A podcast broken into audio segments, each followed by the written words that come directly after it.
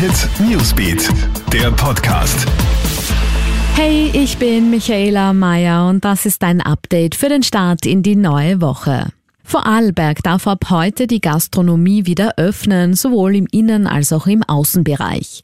Ein Abendbetrieb ist aufgrund der aufrechten Corona-Ausgangsbeschränkungen ab 20 Uhr allerdings nicht möglich. Auch im Kultur- und Sportbereich gibt es im Ländle Lockerungen. Das Gasteinertal hingegen ist seit Mitternacht wegen zu hoher Infektionszahlen abgesperrt.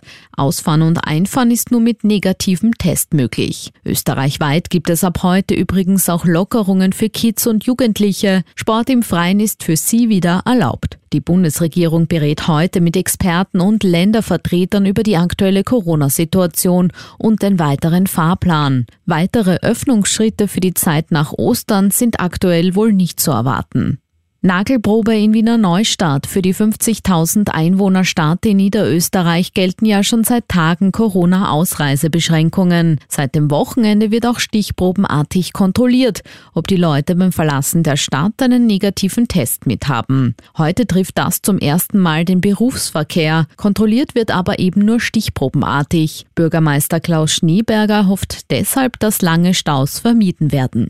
Und auch die Niederlande setzen nun die Corona-Impfungen mit dem Impfstoff von AstraZeneca aus. Sie folgen damit dem Beispiel von Dänemark, Norwegen, Island, Bulgarien und Irland, die AstraZeneca vorerst nicht mehr verabreichen. Der Impfstopp erfolgt nach Berichten über mögliche Nebenwirkungen wie Komplikationen durch Blutgerinnsel nach der Impfung. AstraZeneca selbst sagt zu der ganzen Aufregung, der Impfstoff ist sicher. Auch die Europäische Arzneimittelbehörde gibt Entwarnung. In Österreich will man übrigens weiter an dem AstraZeneca-Impfstoff festhalten. Alle News und Updates gibt's für dich immer im Kronehit Newsbeat und laufend online auf kronehit.at. Kronehit Newsbeat, der Podcast.